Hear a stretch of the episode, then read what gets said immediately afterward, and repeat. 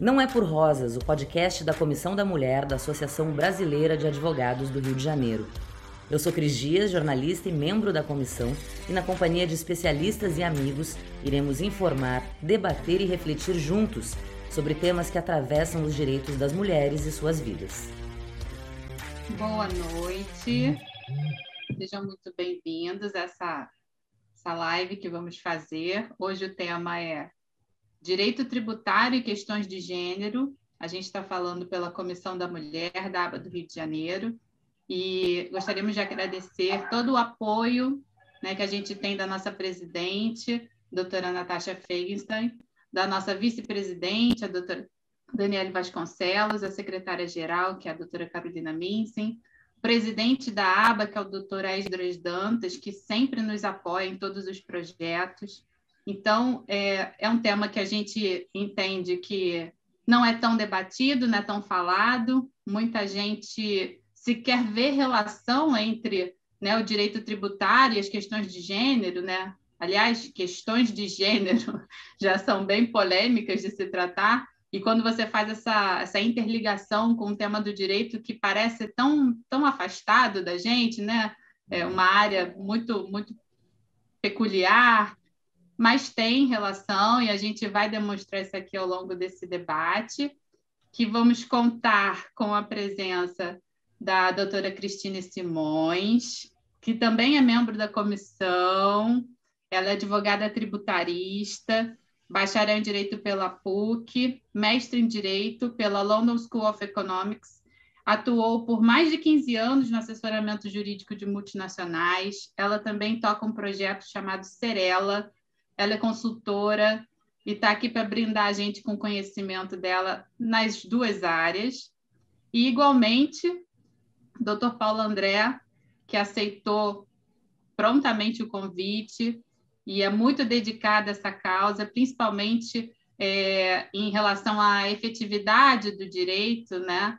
Dr. Paulo, ele é advogado, é sócio fundador da BWF Advocacia e Consultoria, pós-graduado em Direito Tributário, especializado em Planejamento Tributário pelo IBMEC, é, mestrando e doutorando em Ciências Jurídicas pela Universidade Autônoma de Lisboa, especialista em governança tributária, compliance tributária, auditoria fiscal, recuperação de crédito. Enfim, são muitas, muitos os títulos. E agora eu gostaria de passar a vocês a palavra. É, Cris, eu queria que você começasse tratando com a gente um tema que você, inclusive, abordou recentemente, que tem sido das ODS, né? Os, os, as metas que foram estabelecidas é, para o desenvolvimento dos países. Então, a gente vai perceber o quanto isso tem relação, ainda mais se a gente parar para pensar que o direito tributário é visto por muitos como um instrumento, né? Ele não é um fim, ele é um meio. E o, o, o objetivo dele é permitir o bem-estar social, né? enfim, dar recursos para que se alcance a igualdade. Vocês, melhor do que eu, vão poder desenvolver essas ideias. Então, Cris, está com você. Olá, boa noite a todos e todas. Todas, né? Agora. É, Júlia, obrigada. É, é, um prazer estar aqui. É, e, e, tratar desse tema que, que eu descobri tão interessante. É, eu vou entrar é, é, voltando um pouco, é, e, e, é muito curioso, né? Eu recebi esse convite, a Júlia me convidou para participar, e, e, e, depois de 15 anos de direito tributário, é, eu migrei para a gente falar das questões de gênero. E uh, naquele momento eu não via relação nenhuma entre gênero e direito tributário, como se fossem dois mundos completamente é, separados, né? E, e agora com essa, esse convite para essa temática, a gente pensando no que é que nós vamos falar, a gente quando falava de, de, de gênero ou questões de direito tributário e mulher, né, a gente basicamente pensava em questão previdenciária, que é muito importante, mas eram, eram poucos os tópicos. né, que você identificava como é, tópicos afetos é, à, à, questão de gênero. E, e agora, quando a gente. É, a gente está num momento muito diferente, né? A gente está num momento de reflexão sobre igualdade, desigualdade, desenvolvimento, é, sobre os papéis, né? E a questão do papel de gênero ela se transforma numa questão fundamental e hoje é, no mundo inteiro a gente tratar do tema igualdade de gênero é, é, é crucial.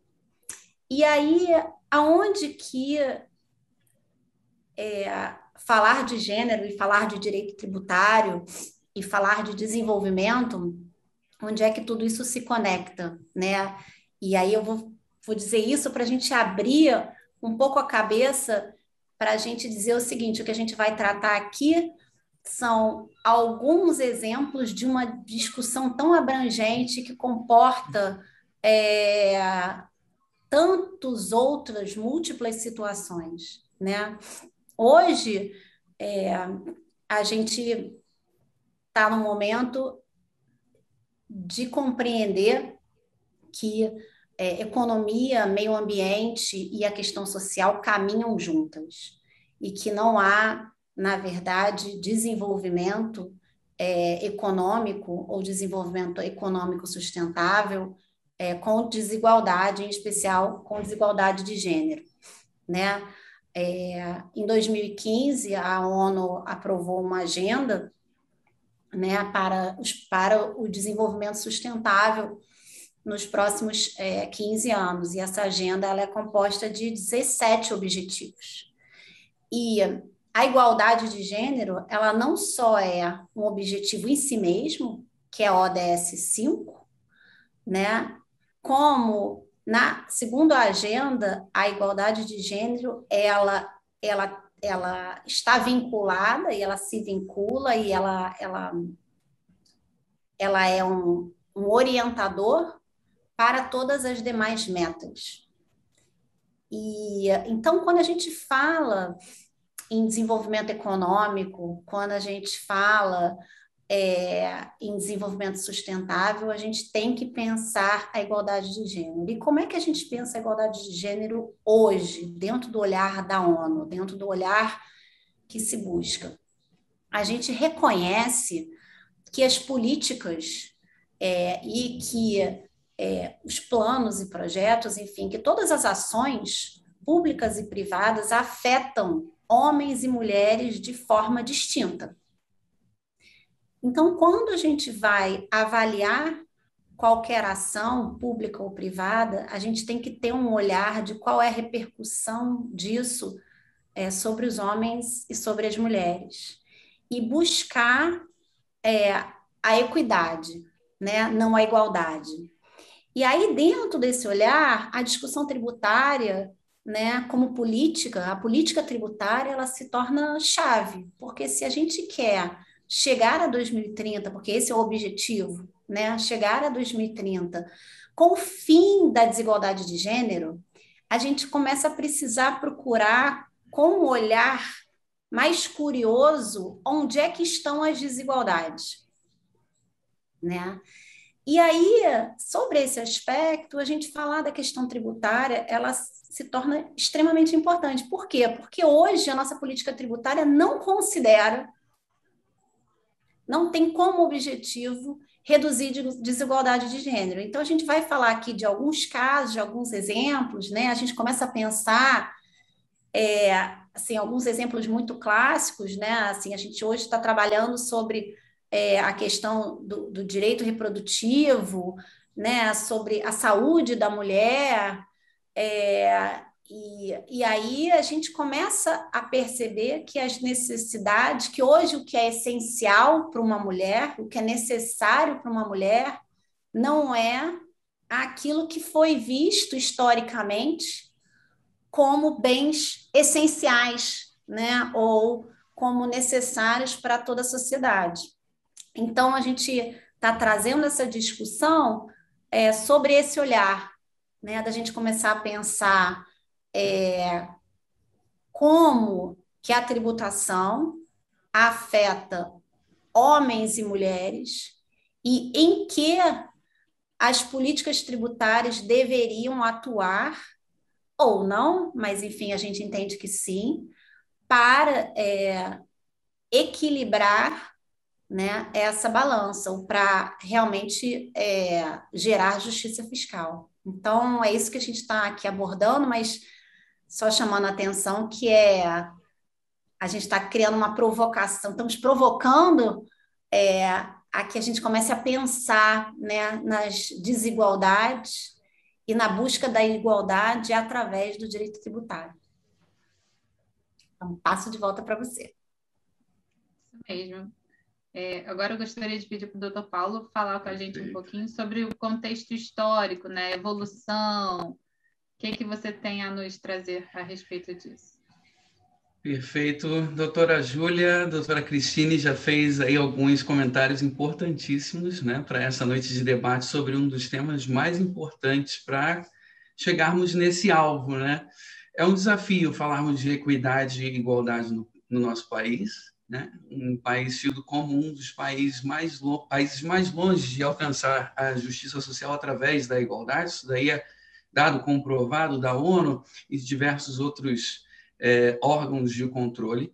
É, eu também despertei para esse tema alguns anos atrás, não especificamente a tributação de gênero, na verdade, eu comecei a pesquisar a tributação de gênero mais é, por uma questão de curiosidade do que, do que de, de ciência, e vi, na verdade, que isso também era um desmembramento do que eu vim a ter mais sensibilidade quando eu comecei a aprofundar o tema dos sistemas tributários do mundo, das questões das benesses tributárias para grupos seletos da sociedade.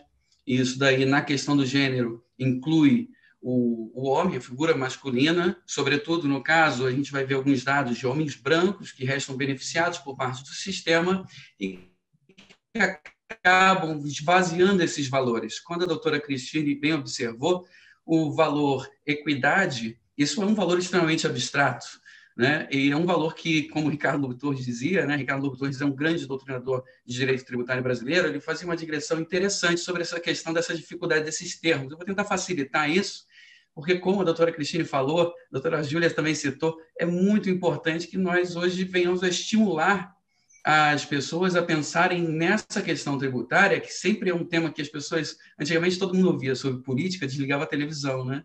Ah, hoje em dia a política veio a ser um tema um pouco mais sedutor para a maior parte das pessoas. As pessoas até discutem se são de direita, esquerda, meio, centro, e aí começa essa coisa, esse debate. Você vê que popularizou uma coisa que era ligada à teoria da política, né? a pessoas que eram mais estudiosas, e hoje ficou popular, e isso é bom. Né? Isso ampliou um pouco o debate, apesar dos extremos de algumas é, questões de alguns grupos, isso daí é muito positivo. É, a mesma coisa a gente deve fazer com o direito tributário, sobretudo no país, é, como num país como o Brasil, né? Esse tema já é voltado é, para a discussão no, no, âmbito mundial. Né? As questões da concentração da renda não são uma simples forma de você angariar mais recursos financeiros ou uma forma de você ampliar o seu patrimônio. Na verdade, você amplia a sua visão de poder. Né? Então, para a gente entender essa questão do direito tributário sendo utilizado como uma forma de manejo né, de certos interesses de castas sociais, isso deve encontrar as massas o quanto antes. E é para essa, essa é a finalidade dessa live. Né? A gente juntar a força do povo e o povo vir a entender. Ah, é isso então. Né? O direito tributário no Brasil eu até botei outro dia, quando a gente estava divulgando essa live, esse tema para mim é muito caro. Fiz questão de divulgar muito. Eu agradeço imensamente o convite da doutora Júlia, é, a, a, a, a, gente poder fazer esse tipo de debate de forma bem ampla e bem é, grave, né? porque é grave. É, na verdade, tudo que instrumentaliza alguma coisa, como a Júlia bem citou no início da live, é, pode ser instrumento também de algo ruim, se você se o, o, direito tributário é instrumento do bem social, ele pode também ser utilizado para o mal social e preservar uma pequena classe fatia, que são aqueles homens que detêm poder, é, homens e mulheres também, às vezes mais beneficiadas, mas no, no caso fulcral, homens, é, que detêm poder e vão fazer as coisas de forma a por que não dizer aristocrática, naquela né? aristocracia do tipo Montesquieu mesmo, né? Vamos aqui pregar as virtudes entre nós, não entre todos, como é a democracia. Então, aí a gente pode até brincar e parafrasear também com uma coisa chamada de Hobbes. Hobbes, para quem não sabe, falava que o homem é o lobo do homem. Né? E uma forma de exercer essa força, hoje em dia, é se utilizar do mecanismo legal, que é o direito tributário. Hoje, alguns exemplos que a gente tem que trazer, né, antes de entrar no aspecto histórico, são exemplos que a gente vai mostrar para vocês é, como se a gente tivesse um sistema de furto legalizado através da tributação. O Estado se apropria da receita derivada que vem do patrimônio do contribuinte, só que uns contribuem muito menos do que outros. Ao passo que, que esses outros, que deveriam contribuir mais, recebem uma benesse que acaba por, no fim e ao cabo, além da injustiça social que se protrai no tempo e se concretiza, porque ela é o, a, o que o busca, esse tipo de sistema, a gente tem o não desenvolvimento econômico e até uma retração da própria lucratividade das empresas. A gente vai acaba vendo isso. Não sei se hoje vai dar tempo para esse debate tão é, é, amplo, mas a gente vai ver que não faz a menor lógica, na verdade, a utilização do nosso sistema atual no, no, no país. E hoje estamos à beira do debate chegar às casas legislativas a serem votados do, da reforma tributária, que, pasmem, prejudica parcela feminina de novo, com o CBS. Né? Então, é muito interessante a gente utilizar isso. É, na questão da equidade, esses valores, né, como é que a gente vai concretizar isso? A gente tem que se utilizar dos princípios. Né? O que, que são esses princípios? É aquilo que norteia o valor e concretiza isso através da norma, e a norma tributária que o faz. E se ela não o faz, ela faz essa desigualdade que a gente vai debater, essa desigualdade que a gente vai ver. E para a gente olhar para o futuro, temos que olhar para o passado e vamos olhar para exemplos, inclusive, de ativistas feministas que lutaram pelo voto, por exemplo o, na Inglaterra, o voto feminino teve como é, líderes, né, digamos assim, Millicent Fawcett, que não se utilizou de força, mas ali com o apoio até do John Stuart Mill, que é um dos grandes liberais, né, um dos, ele, ele apoiou o movimento sufragista feminino na Inglaterra, e isso foi muito louvável. E Mill já era um gênio, né? Era o pupilo de Jerry Bentham, que era com as ideias liberais muito é, interessantes, já algumas muito superadas, mas ainda é, devemos observar em inúmeros pontos essas questões. Millicent Fawcett tenta, por longos anos, fazer a utilização é, é de movimentos pacifistas para alcançar o direito do voto feminino.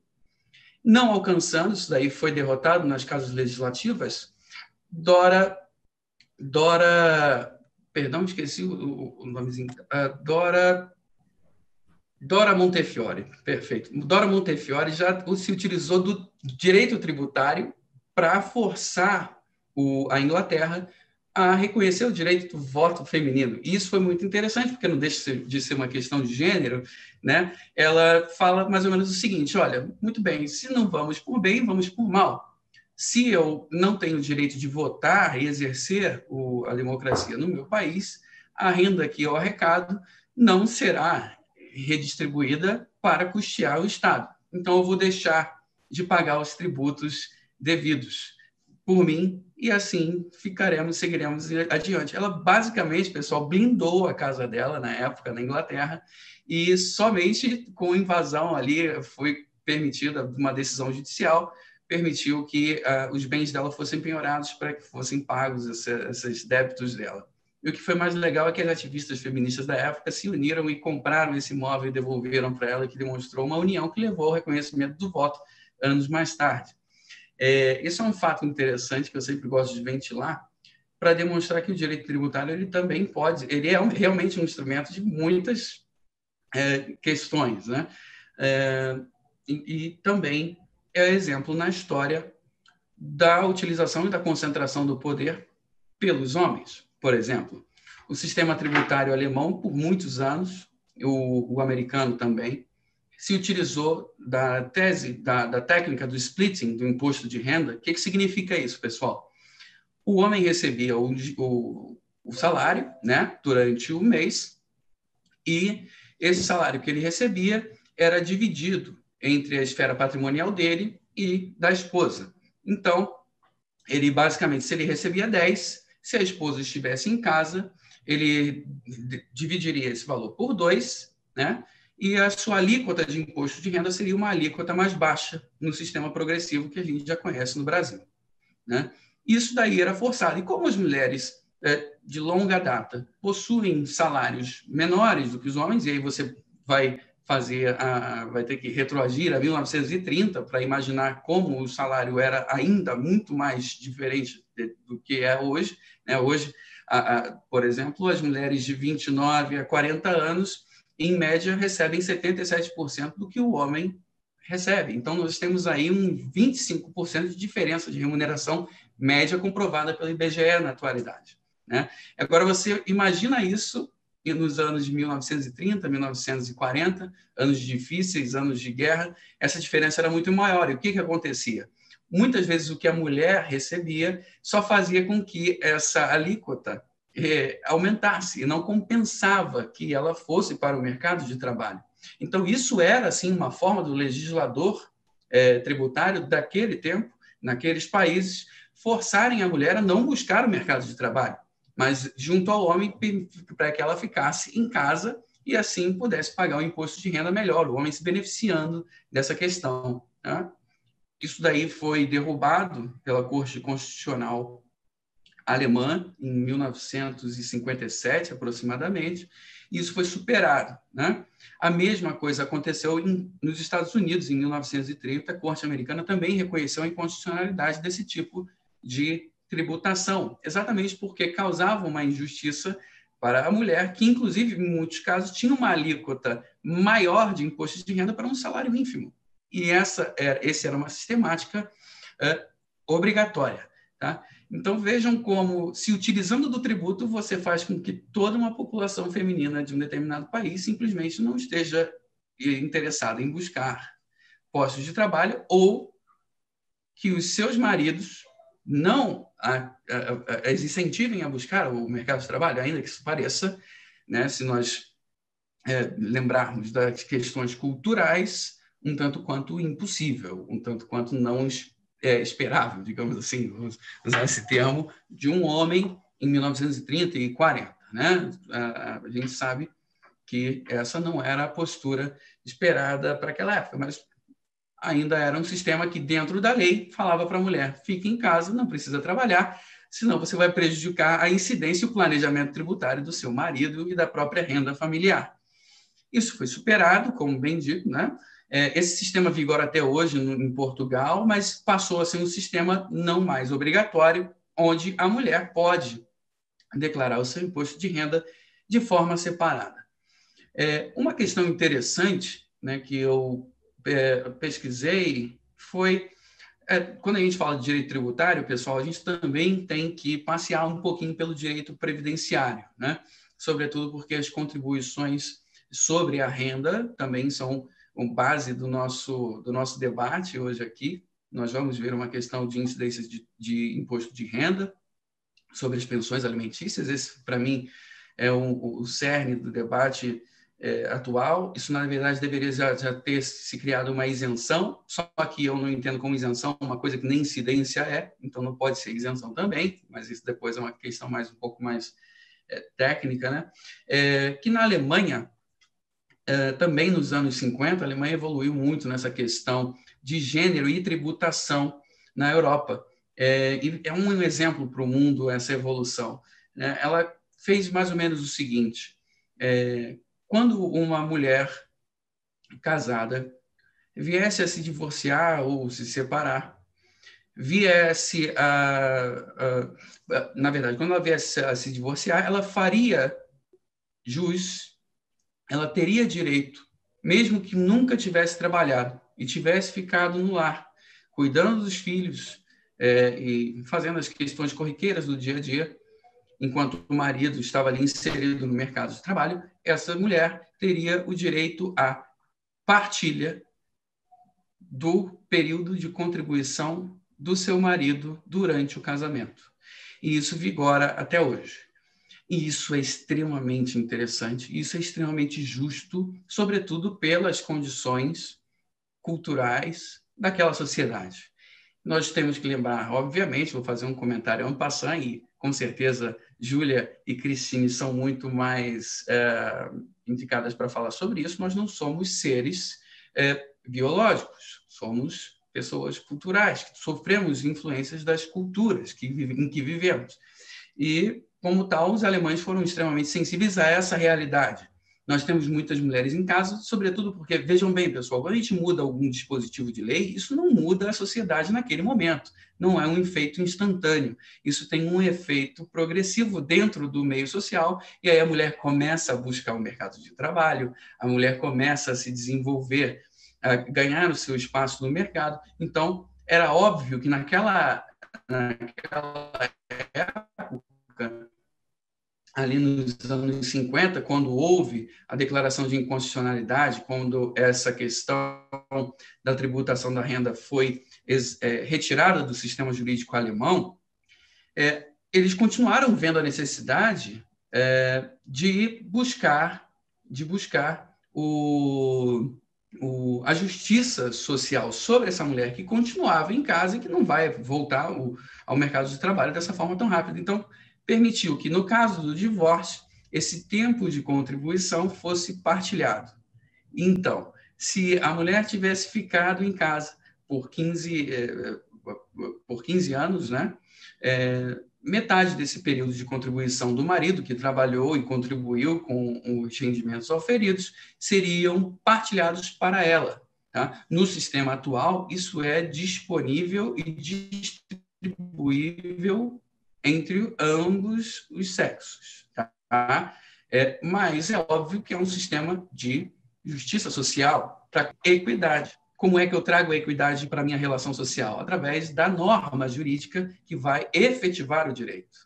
Né? É, por mais que a gente estabeleça isso no, nas nossas cartas constitucionais, nós sabemos que isso daí é uma conquista do homem, né? Nos livros de história nós vemos os direitos fundamentais sendo conquistados primeira, segunda, terceira, quarta, quinta geração, ah, depois da Segunda Guerra Mundial, sobretudo.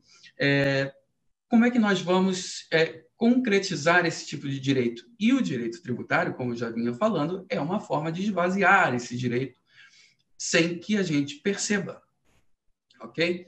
Então, estou dando aí alguns exemplos né, históricos é, de alguns sistemas tributários um pouco mais avançados, como é o caso do alemão, o sistema alemão que já é, estabeleceu essa distribuição do período de contribuição para a pessoa que fica nas atividades do lar. Né? Isso é uma concretização, não esqueçamos, do artigo 226 da Constituição, que ali tem o direito fundamental, direito de proteção à família.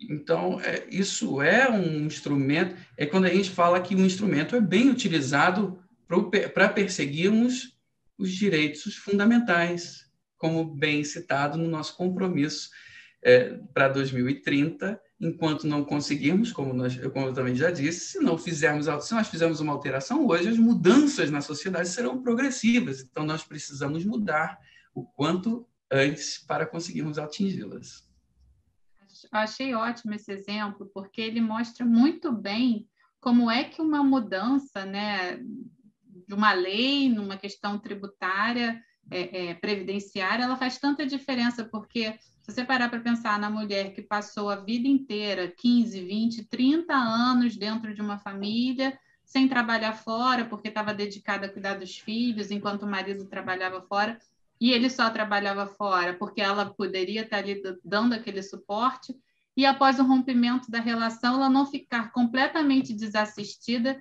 inclusive quanto ao futuro, né? Porque pra, realmente ela se reinserir no mercado é muito mais difícil. É, o, o para trás ela teria perdido.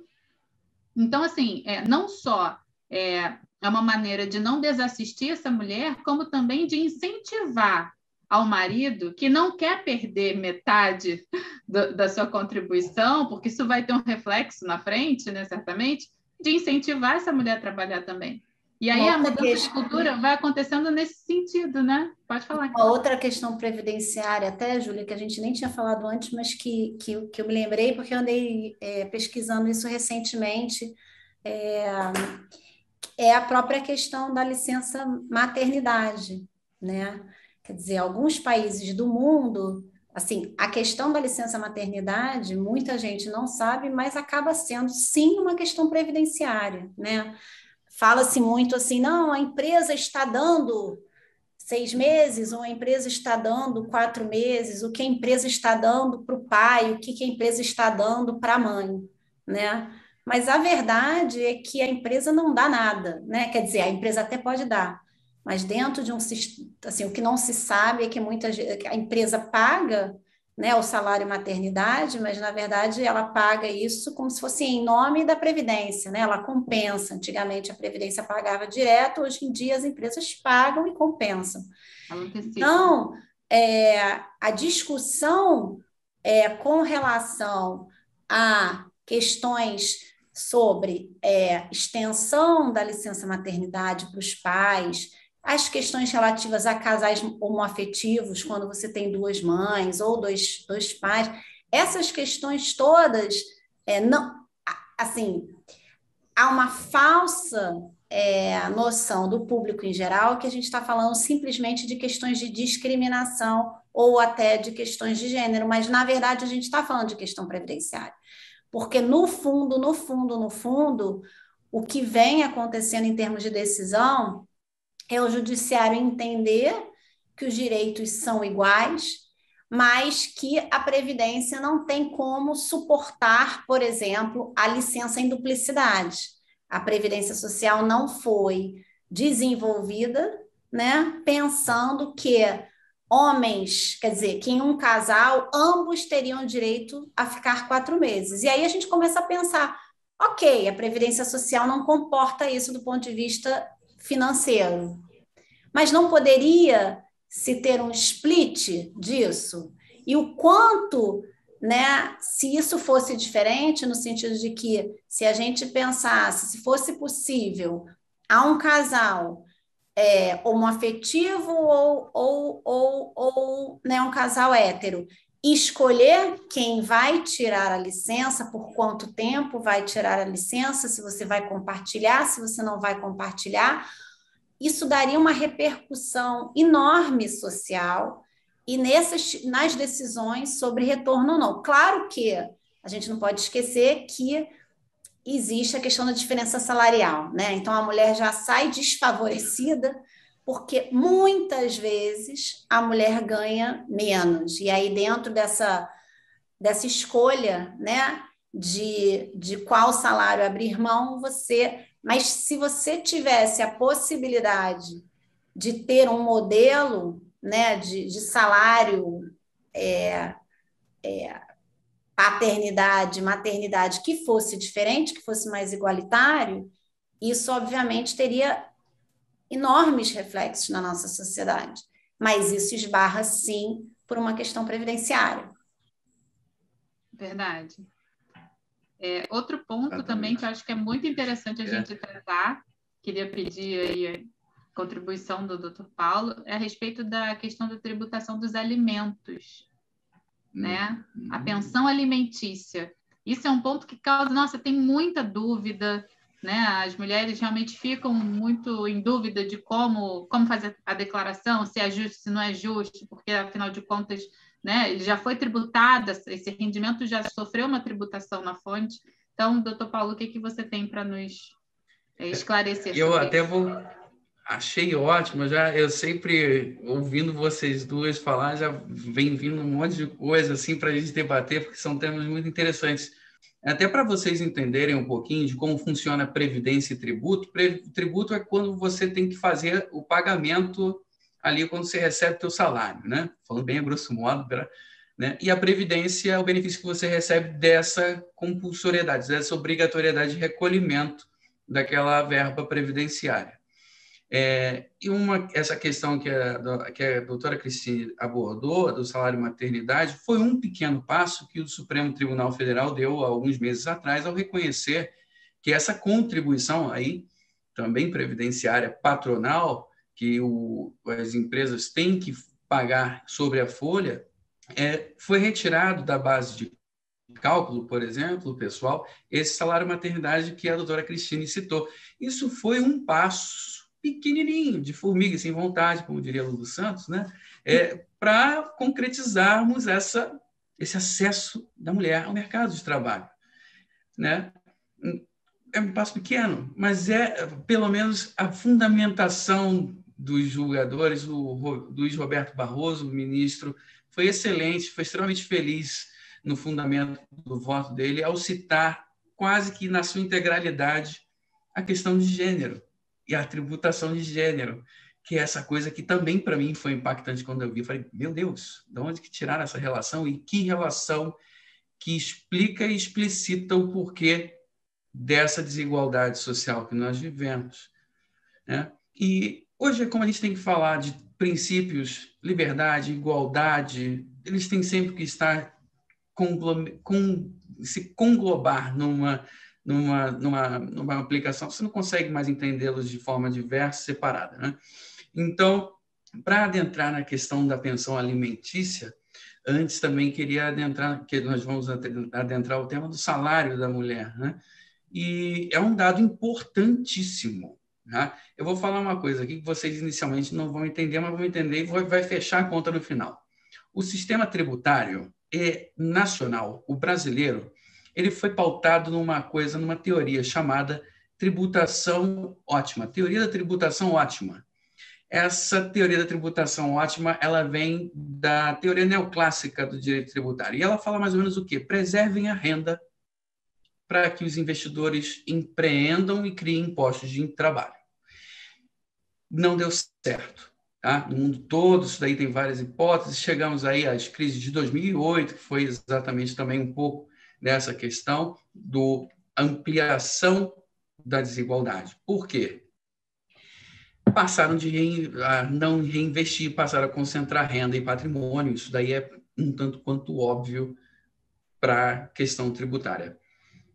E o nosso sistema brasileiro, o sistema tributário brasileiro, ao fim e ao cabo, considerado no seu conjunto, tá, pessoal? Ele é regressivo, por quê? Maior parte do nosso PIB, tá, da, de, da arrecadação global de tributos, 65% do, da arrecadação tributária vem dessa tributação do consumo. Então, eu não consigo medir quem ganha mais e quem ganha menos. Então, um dos princípios básicos do direito tributário, que é a capacidade contributiva, que é a sua capacidade de contribuir, morre. E o que, que acontece? Quem ganha muito mais tem muito mais benefício fiscal e mais acesso a planejamentos tributários eficientes para redução de encargos tributários sobre a renda. E o que acontece é a ampliação da desigualdade social como um todo, porque ambos os gêneros são também pobres, mas mais ainda na mulher, que tem o salário menor, 77% aproximadamente dos salários do homem. Então, a mulher e a mulher pobre, e também o homem pobre, não vamos esquecer, mas hoje estamos tratando de questões de gênero, e como tal, elas têm que ser o foco, porque passam a ser as pessoas que sustentam em maior parte o país, em, em grossa, em grossa, em uma linha grossa de, de pensamento. É isso que acontece efetivamente. Considerando também que muitas mulheres hoje em dia são chefes de lar, né? São quem sustentam a família isso tem um peso também maior. Um peso muito grande. E ganham menos, pagam mais. Isso está nos dados da Receita Federal. Então, empiria, pronto. Comprovado, não tem o que se discutir. É, o que, que isso faz? Retração econômica, porque você não consegue incentivar a mulher ao próprio consumo e as outras pessoas que são remuneradas em um menor valor ao próprio consumo e deixam uma zona de isenção extremamente grande para uh, pessoas que recebem rendimentos consideravelmente altos. Doutor Paulo, seria interessante, acho que, de Sim. aproveitar que a gente entrou por essa linha e falar da Pink Tax, né, que acaba tendo Sim. relação, né, porque quando a gente fala de tributação, não necessariamente Pink Tax não é uma tributação, mas ela é um, um, um valor agregado, né, um valor mais caro aos produtos que são destinados ao público feminino e que, por Isso. via de consequência, se ele é mais caro, né, o tributo incide sobre uma base de cálculo maior, o tributo sobre consumo. É... Perfeita colocação. Então, por Perfeita favor. Eu não sou é tributarista. É, Pintex é perfeito porque a doutora Júlia lembrou bem e basicamente quando a gente pensa no consumo feminino, a gente pensa em itens que, como a Cristine falou, a Júlia também já comentou, a gente tem que saber o que que definir melhor o que que é essencial ou não para tributarmos mais ou menos no nosso sistema tributário. Isso é o princípio da seletividade. Eu vou lá, enquanto legislador tributário, e seleciono um produto para taxá-lo mais ou menos. O que, que acontece? O cosmético, por exemplo, uma maquiagem, né, que muitos, é, é, toda a sociedade, na sua própria cultura, já basicamente exige isso da, da figura feminina. Né? Isso é uma questão cultural não é exigido na, na, de forma é, na, né, na, cara, sim, mas a cultura basicamente leva a mulher a se conduzir dessa forma, a se exigir os, os padrões sociais. E aí você mas aí percebe. Eu vou até, que... ó, mas aí eu vou até te interromper um segundo, que hoje eu estava tendo uma discussão com uma amiga exatamente sobre essa questão da essencialidade. A gente começou a fazer um brainstorm de coisas, né? Sim. E aí o que entra como cosmético, né? E a gente começou assim, poxa, Perfeito. a mulher quando amamenta, né? Tem aquela pomada para o peito, aquilo ali, aquilo é cosmético. Quer dizer, é, a gente está falando de cosmético, mas se a gente começar a pensar na perspectiva da mulher e do que é essencial à mulher, e a gente estava falando ontem, né? Por exemplo, o absorvente, ou até assim, a tributação sobre a fralda né? Porque, em geral, quem que se preocupa com o preço da fralda? a fralda uhum. impacta mais a realidade de uma mulher, né? É, ou de um homem. Assim, como disse a Júlia, se você olhar o Brasil, o Brasil tem uma base de mães solos aí muito forte. Então, quando a gente olha essa tributação desses produtos, né, a gente às vezes não tem o olhar para aquilo que de fato é totalmente é, essencial é, para uma mulher e que, e, e, que causa bens quase que inelásticos, porque ela não tem a opção de não usar, né? E, e que causa um enorme impacto no orçamento, né? Exato. Mas eu, eu vou deixar você questão... seguir, desculpa. Mas você falou cosmético, eu não resisti, porque eu já tenho até uma, uma questão assim do que é que entra como cosmético, né? Assim. Sim, sim. É, isso é um problema, né? Porque alguns cosméticos são tributados a alíquota somente de IPI de 22%. É, eu ia chegar na, na questão da, dos absorventes, né, que é a questão mais emblemática dessa Pink Tax, né, é um produto extremamente inelástico, a mulher não tem como não comprar o absorvente, e a tributação é extremamente oportuna, no mau sentido, porque ele faz uma arrecadação alta sobre uma coisa extremamente necessária a, ao público feminino. E no caso, nós temos aí, em que pese nós tenhamos uma alíquota zero de IPI, né, a maioria dos estados, quase a totalidade dos estados, tirando o Rio de Janeiro, cobra 18% de ICMS sobre esse tipo de item e temos também os 9,25% de PIS e COFINS sobre a, a, o absorvente. Isso totaliza aproximadamente 27,5% de tributação sobre o absorvente. Obviamente, isso daí já foi matéria de debate. No Rio de Janeiro, nós tivemos um pequeno passo no ano passado, ali em meados de julho, e tivemos a inclusão do absorvente, das fraldas, como a, Cristine citou, a fralda, obviamente, é um item muito mais afeto ao dia a dia feminino, por questões é, óbvias, né? e que incidem é, com a base de 27,5% hoje. Se nós olhamos, olharmos para outros países, né, a gente vê uma diferença já também é, uma maior sensibilidade em relação à tributação desse item.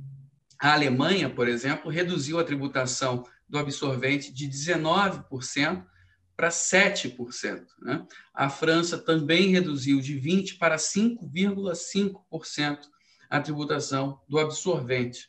Portugal manteve ali a alíquota que ele utiliza para remédios e também se utilizou desse item para incidir em 6%. No Rio de Janeiro, na base do ICMS, nós conseguimos um passo interessante que fez a redução do ICMS para 7%. Mas isso não quer dizer que não são somados esses 7% ao PIS e à COFINS, que faz com que a gente ainda fique com uma alíquota, pelo menos no Rio de Janeiro, de 16% sobre esse tipo de produto. Tá? É, qual é a gravidade aqui, que eu vou fazer um comentário sobre essa, essa a reforma tributária, pessoal?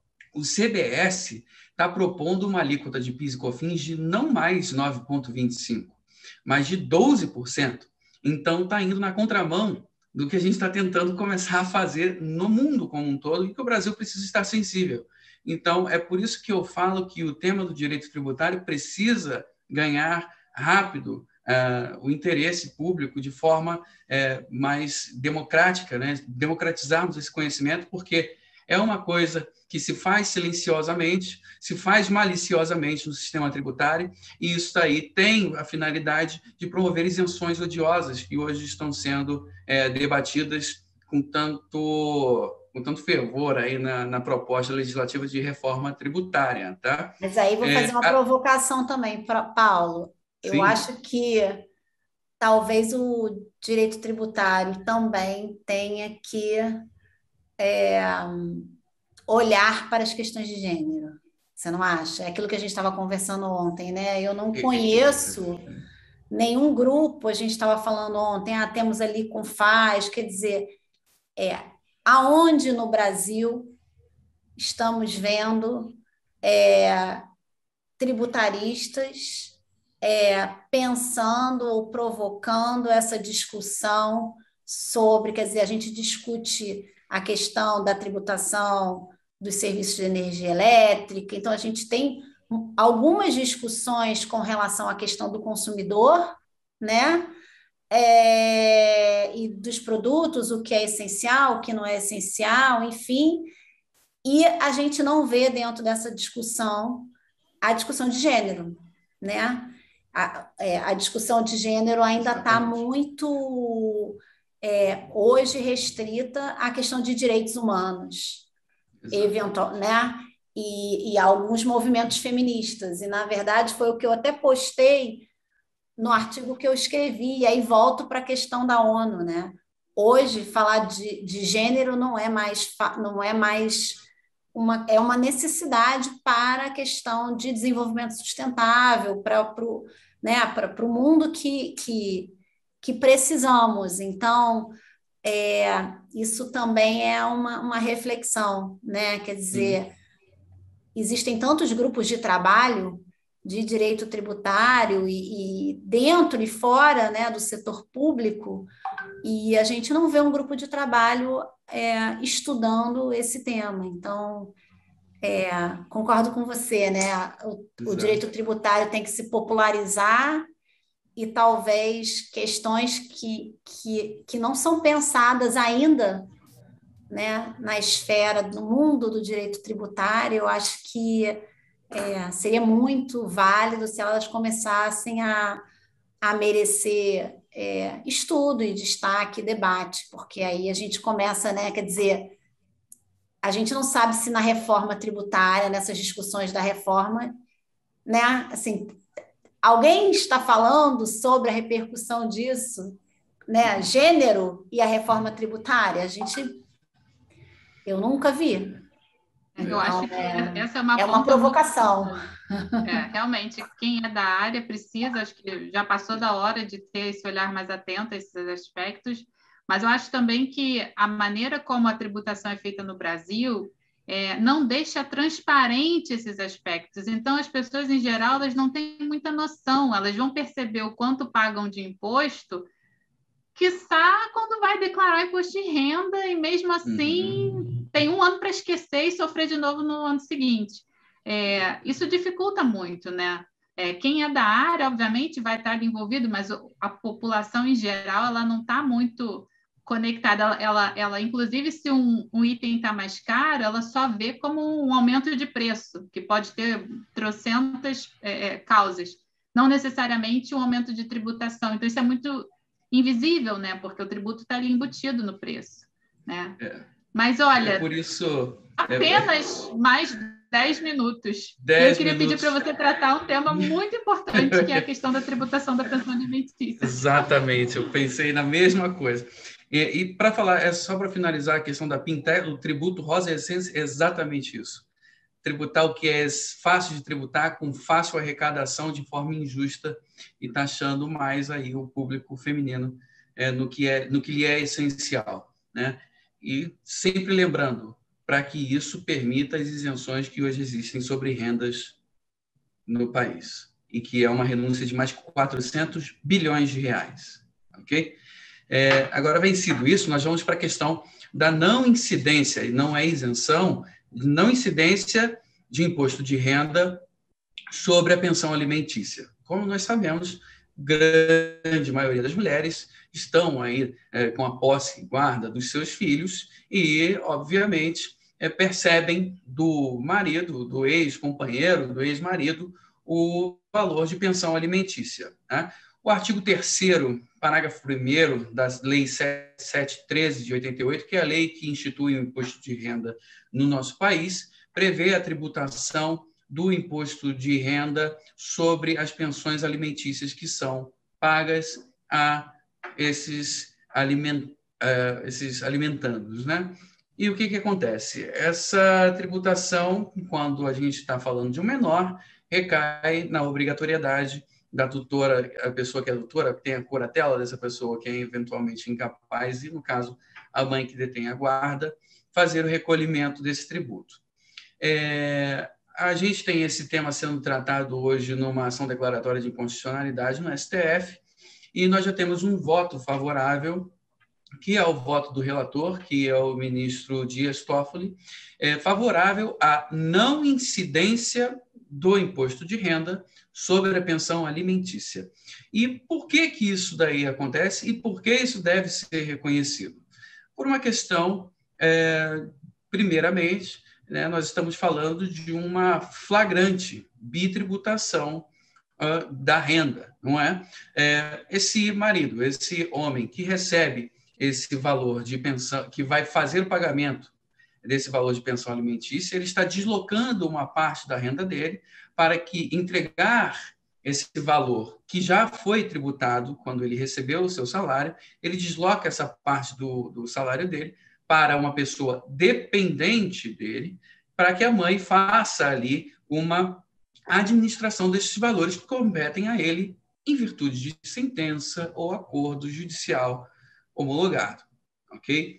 Então, é provocarmos, é pretender a cobrança desse tributo, do imposto de renda, quando ele é pago ao alimentário, isso daí é obviamente uma faixa de bitributação, ou seja, uma dupla tributação sobre um mesmo fato gerador. O grande problema disso tudo é o seguinte, pessoal.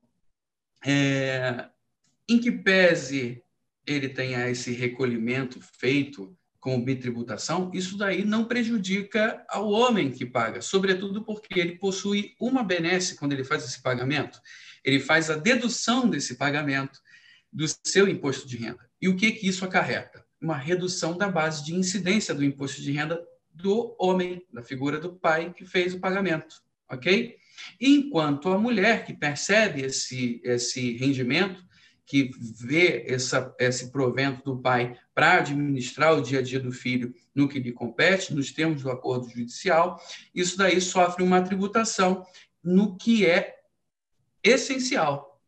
Porque a verba, quando a gente chama essa verba da pensão alimentar é, de verba é, alimentar, a gente não está falando que ela é uma verba é, taxável, ela já foi tributada. Então, ela já está no mínimo existencial daquela criança que demanda aquela pensão. Então, também por esse motivo, não deveria ser tributado. Isso daí. Aí é uma dica, né, Paulo, que a gente estava falando, que é muito comum os advogados de família recomendarem é, nesses acordos que as mulheres recebam verbas alimentares em uhum. vez de receber é, em natura por Exato. conta da questão da execução. porque Exato. o pagamento in natura não gera execução e não, não gera prisão do devedor. Mas, do ponto de vista tributário, é, os pagamentos in natura, quer dizer, são muito mais vantagem Sim. do que hoje é, sem uma decisão judicial, é, o recebimento de verbas alimentares, porque, na verdade, a mulher está quer dizer, a mulher não, né? A criança através, mas assim, paga-se imposto de renda, né, em uhum. cima de um recebimento que na verdade é para arcar com despesas essenciais, né? Eventualmente uma escola que poderia ser inclusive é, dedutível. Então, quer dizer, é, é importante também nesses acordos pensar-se na questão de família, obviamente, mas também na questão tributária, que faz uma Exato. diferença bem grande. Né? Exato. E, sobretudo, para o erário público e, sobretudo, para persecução da equidade de gênero. Por quê? As rúbricas que se utilizam na Receita Federal, quando eu falo rúbrica, pessoal, é aquele itemzinho que você faz lá na declaração do imposto de renda.